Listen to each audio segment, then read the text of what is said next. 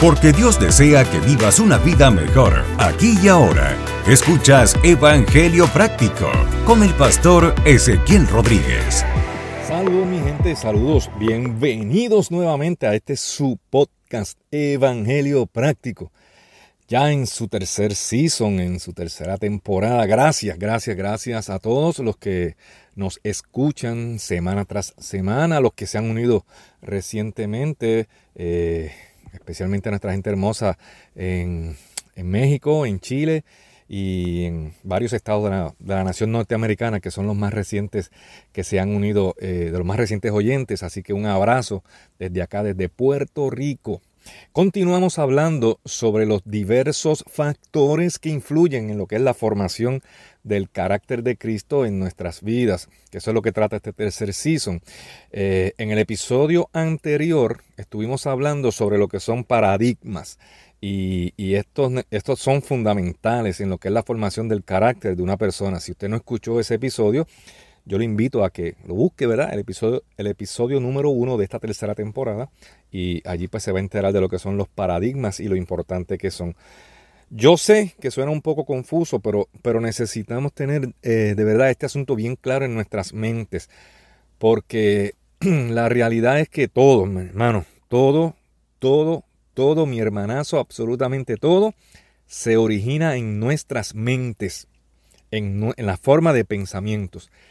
Y, y dijimos que procesamos todo lo que entra a nuestra mente a través de unos filtros mentales que llamamos paradigmas.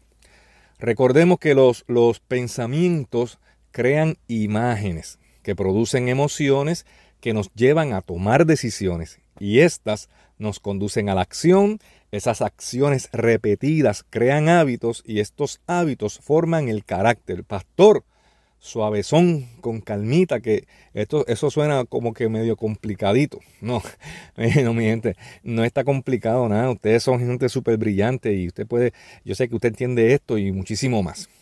Ahora bien, escuche bien lo que escribió el, el rey Salomón en el libro de Proverbios, capítulo 23, versículo 7.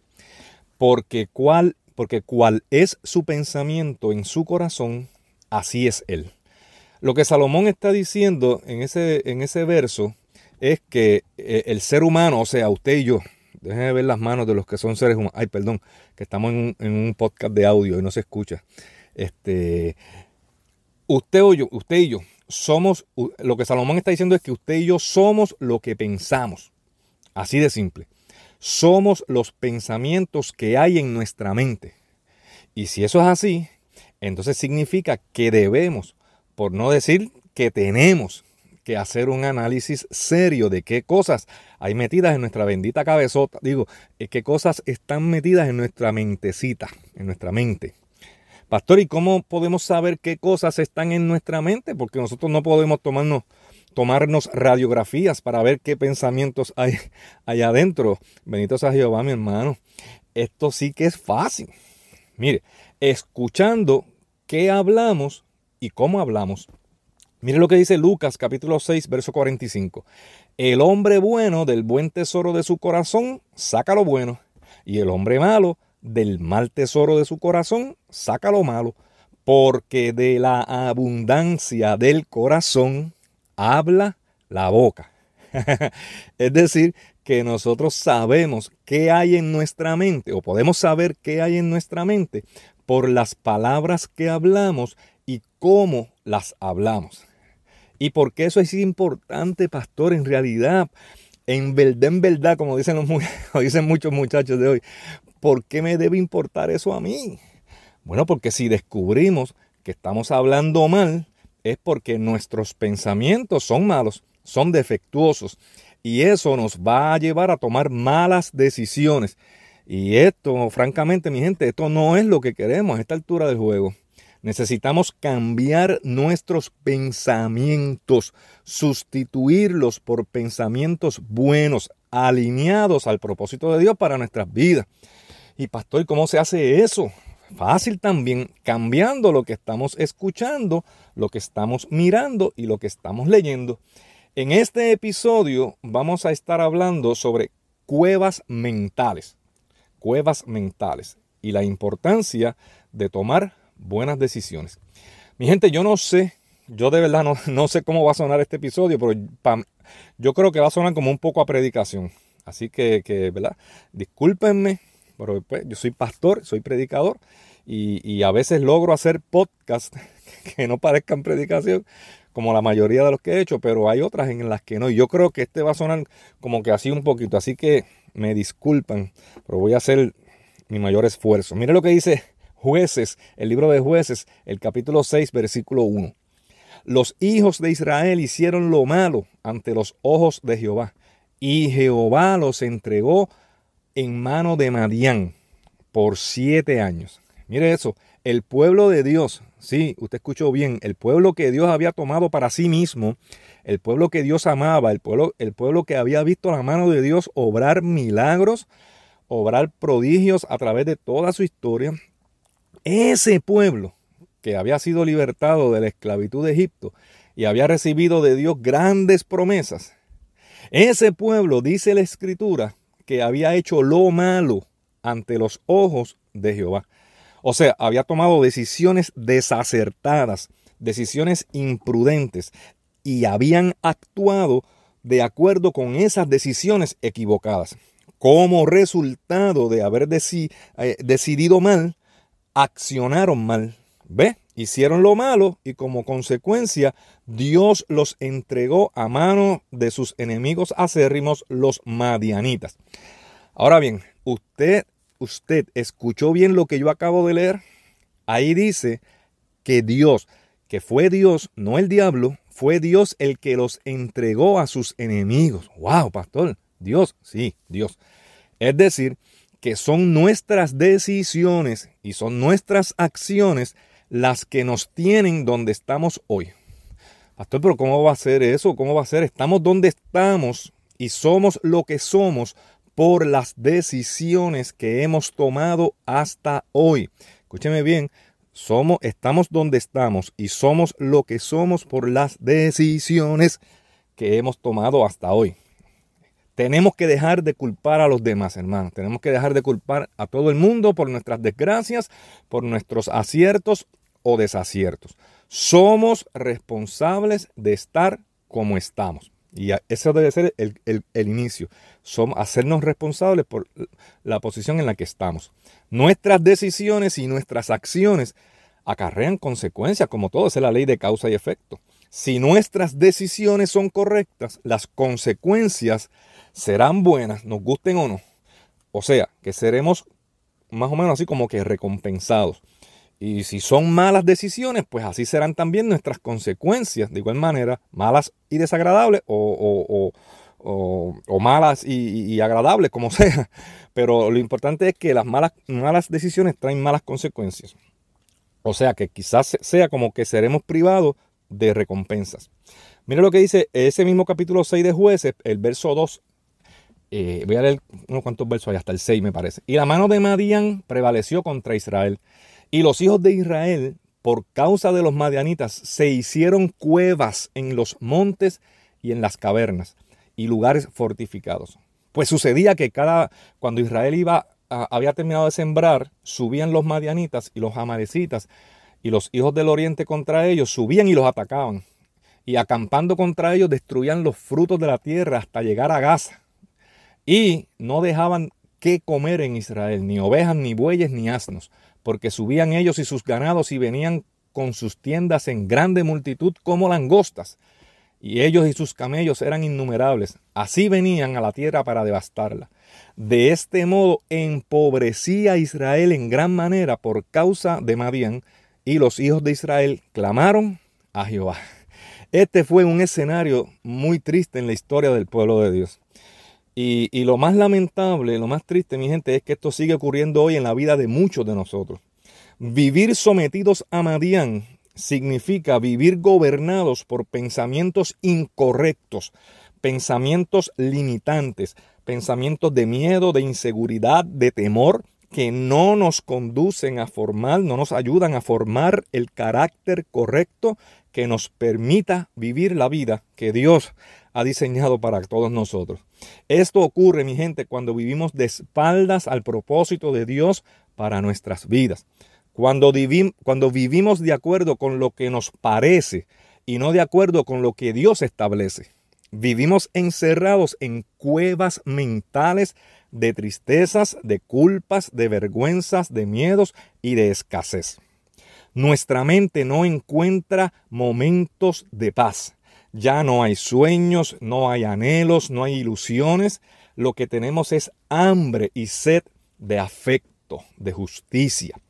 La vida parece haber terminado y el tiempo parece que se ha detenido. La depresión, la desesperanza y la soledad son nuestros más fieles compañeros de cuarto. Vivimos en escasez y no alcanzamos nada de lo que Dios nos prometió. La pobreza en todos los aspectos, no solo el económico, sino en la pobreza en todos los aspectos de la dimensión humana, no fue diseñada para los humanos, ni fue diseñada para el pueblo de Dios. ¿Cómo es posible entonces que habiendo sido llamados por Dios y habiendo visto su mano moverse a nuestro favor, hoy vivamos vidas alejadas de su propósito, vidas sin sentido, vidas escasas, mi gente, vidas que no honran a Dios, vidas tristes, vidas de depresión. Eh, o sea, ¿cómo es posible que una vez habiendo gustado de vivir bajo la presencia de Dios y de frente a la presencia de Dios, vivamos vidas escasas, que no honran a Dios para nada? Usted y yo hemos recibido de Dios grandes promesas de vida y no de cualquier clase de vida como hemos mencionado en otras ocasiones, sino de una vida de abundancia. Abundancia de gozo, abundancia de paz, de afecto, de respeto, de afirmación, de sabiduría, de salud, abundancia de días buenos, de sanas relaciones, abundancia de bienes, de recursos y de medios para poder ayudar a alcanzar, sostener y bendecir a los nuestros y a otros que tanto lo necesitan. Estás escuchando Evangelio Práctico. Escuche, voy a leer una cita aquí que no se lee mucho, pero escuche lo que dice Deuteronomio capítulo 15, versos del 4 al 6. Y voy a repetir la cita porque quiero que, la, que, lo lea. Deuteronomio capítulo 15, versos 4 al 6. Y por favor, abra su mente. Deje afuera eh, todo espíritu de religiosidad, porque si lo lee con un espíritu de religiosidad no me va a entender y me, me va a malinterpretar. Escuche lo que dice con calma, lo que dice Dios, porque Dios es el que está hablando ahí. Deuteronomio 15 del, 4 al 6. Mm, Dios le está dando instrucciones a Moisés y le está hablando con respecto al pueblo y le está diciendo, no deberá haber pobres en medio de ti, porque el Señor tu Dios te bendecirá en abundancia en la tierra que te da como preciada posesión. Recibirás esa bendición si te aseguras de obedecer los mandatos del Señor tu Dios que te entrego hoy. El Señor tu Dios te bendecirá tal como lo prometió. Prestarás dinero a muchas naciones, pero nunca tendrás necesidad de pedirle prestado. Tú gobernarás a muchas naciones, pero ellas no te gobernarán a ti. Con calma, mi gente, que yo sé que estos versículos le dan urticaria, le dan picazón a muchas personas que piensan que los cristianos estamos llamados a vivir como miserables para ser más santos, o por lo menos para, para, para parecer más santos y ungidos. Ahí no dice que Dios nos llamó a ser millonarios, eso no, eso no es lo que dice ahí. Ahí dice que en el pueblo de Dios no deberían haber pobres, porque Dios iba a bendecir en abundancia tan y tan abundantemente la tierra que el Señor le estaba entregando. Que de tal manera ellos iban a terminar prestando a las naciones y que ellos no tenían que, que tomar prestado. Eso que acabamos de leer es el diseño de Dios para su pueblo. Esto es lo que Dios prometió a su pueblo y es la forma en la que Dios quiere ver a su pueblo. Esto no se lo inventó Moisés ni lo escribió ahí para que se escuchara bonito. Esas son partes de las instrucciones que Dios, escuche bien, que Dios le estaba dando a su pueblo. Esas palabras revelan el deseo del corazón de Dios para su pueblo. La pregunta que debemos hacernos es, si nuestra vida la vida que estamos viviendo actualmente se parece a esa vida que Dios diseñó para nosotros. La otra pregunta que debemos hacernos con toda honestidad es, ¿quién se beneficia más de que nosotros pensemos y creamos que esa no es la vida que debemos vivir? ¿A quién le conviene más que la iglesia piense de manera escasa y limitada. ¿A quién le conviene más que la iglesia siga viviendo encerrada en cuevas de autocompasión, de culpa, de vergüenza, de tristeza, de angustia, de enfermedad, de soledad y de escasez? ¿Quién saca partido de que la iglesia siga confundiendo orgullo con abundancia y que siga confundiendo humildad con pobreza? Que no es lo mismo. Hay, un montón de gente humilde que son millonarios y hay un montón de gente que son eh, eh, eh, pobres y son orgullosos. O sea, no, no, esto no tiene nada que ver con esas actitudes. Lo cierto es que debemos ir rompiendo con sistemas de creencias que limitan el poder de Dios para nuestras vidas. Dios quiere que vivamos la vida que Él diseñó que viviéramos. Pastor, pero, pero ¿qué pasa que yo no lo escucho a usted hablando de fuego y de candela de Jehová? ¿Será que usted está enseñando otro evangelio? No, mi hermano, te lo garantizo. Te lo garantizo, mi hermano y mi hermana. Te estoy hablando del único evangelio que existe, el de las buenas noticias de salvación por medio de Cristo y su sacrificio en la cruz. Pero ese evangelio dice que Jesús vino a darnos vida y vida en abundancia. Lo dice en Juan 10:10. 10. Seguimos aquí porque si no, no, no vamos a terminar. La parte final de ese verso número 6 del capítulo 6 de Jueces dice que los hijos de Israel clamaron a Jehová. Fíjese que el primer paso para ser libres de Madián, o sea, libre de nuestros temores, de nuestras inseguridades, de nuestras angustias, del desasosiego, es reconocer que Dios es el único que puede ayudarnos a salir de ese lugar en el que nos metimos nosotros, pero eh, necesitamos de Él para poder salir. Clamar a Él con cada onza de esperanza y de fe que quede en nuestros corazones. Mire esto, el pueblo de Israel clamó y dice ahí que Jehová escuchó su clamor. Déjame decirte algo que debes tener bien claro. Tú, mira, tú, tú ahora mismo, tú, el que estás ahí este, eh, tomándose café ahora, escucha esto. Dios siempre escucha. Él siempre escucha y está atento al clamor de sus hijos. No importa en qué cueva estás sobreviviendo actualmente. No importa lo lejos o cerca que te sientas de Dios en este momento. No importa lo malo o lo malísimo que te hayas comportado hay una gran noticia. Dios te escucha y está deseoso de sacarte de esa bendita depresión, bueno, bendita de esa depresión, de esa culpa que no te deja avanzar, de esa desesperanza que se ha apoderado de tu corazón, de ese sentimiento de soledad que te abraza constantemente y susurra palabras de muerte a tus oídos. Dios quiere que vivas tu mejor vida aquí y ahora, quiere que vivas más y mejor. Él quiere darte mucho más abundantemente de lo que pides o entiendes. Estas son buenas noticias lo que te estoy dando. Él quiere cambiar tu culpa por gloria y tu vergüenza por gracia. Él quiere cambiar tu velorio en fiesta. El segundo paso es destrozar nuestro sistema de creencias y sustituirlo por el sistema de creencias de Dios. ¡Wow! Es romper con esa mentalidad de lástima, de víctima, de limitación, de pobreza y de escasez. Mira lo que dice jueces 6:12. Y el ángel de Jehová se le apareció y le dijo, Jehová está contigo, varón esforzado y valiente.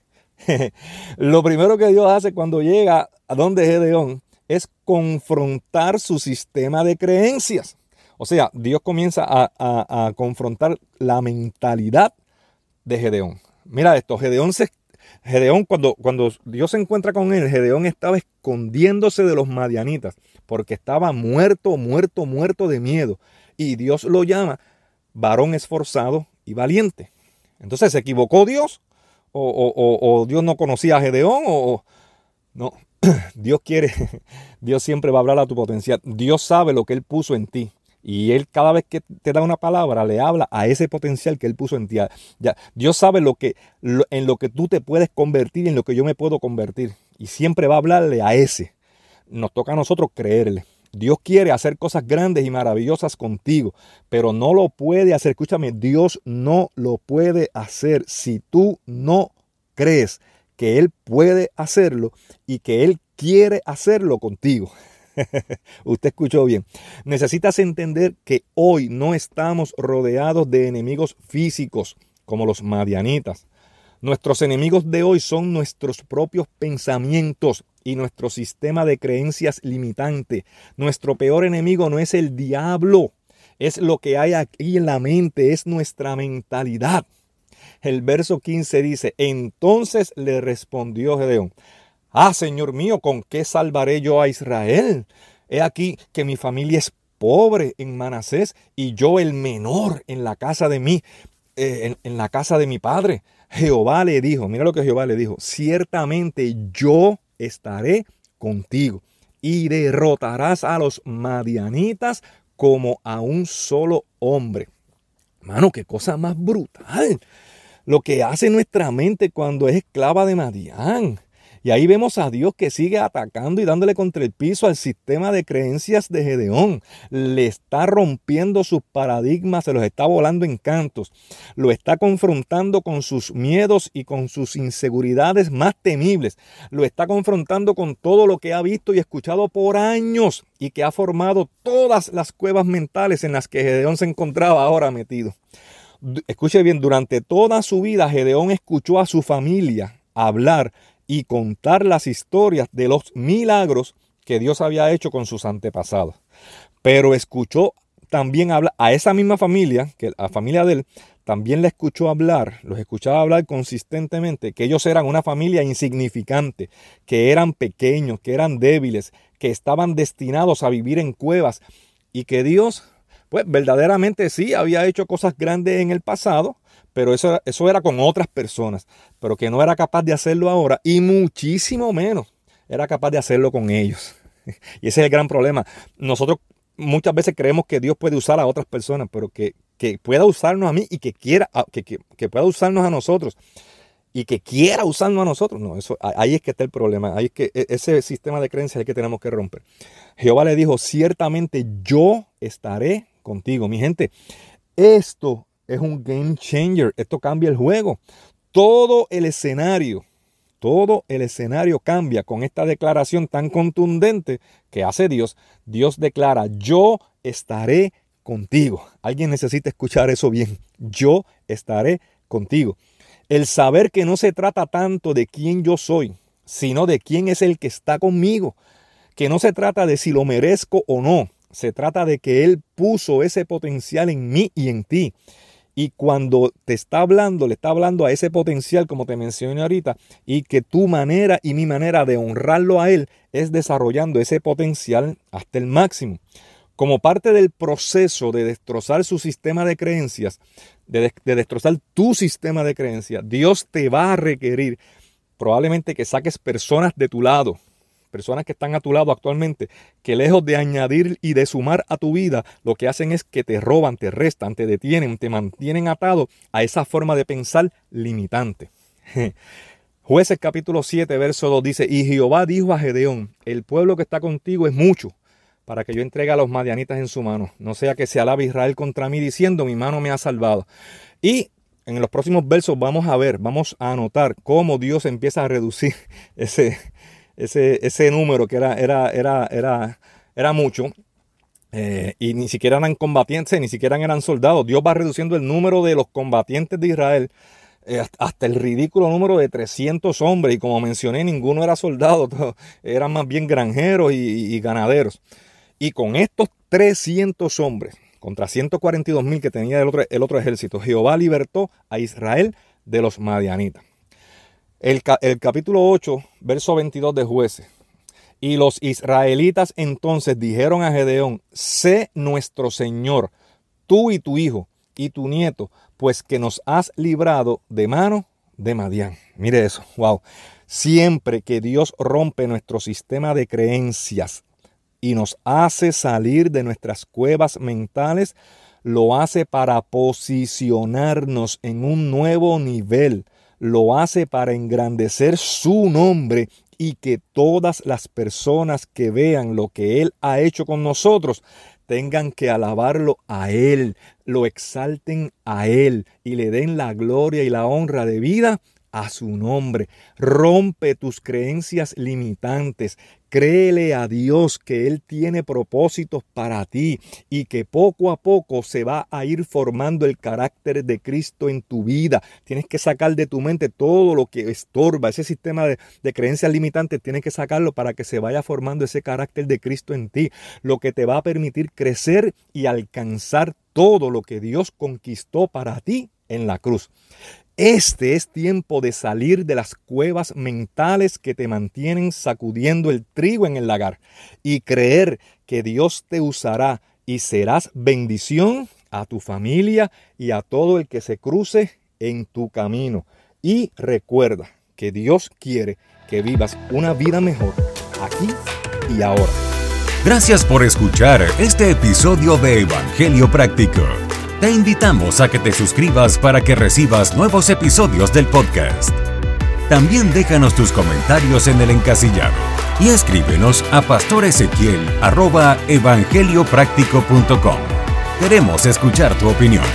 Evangelio Práctico, el podcast.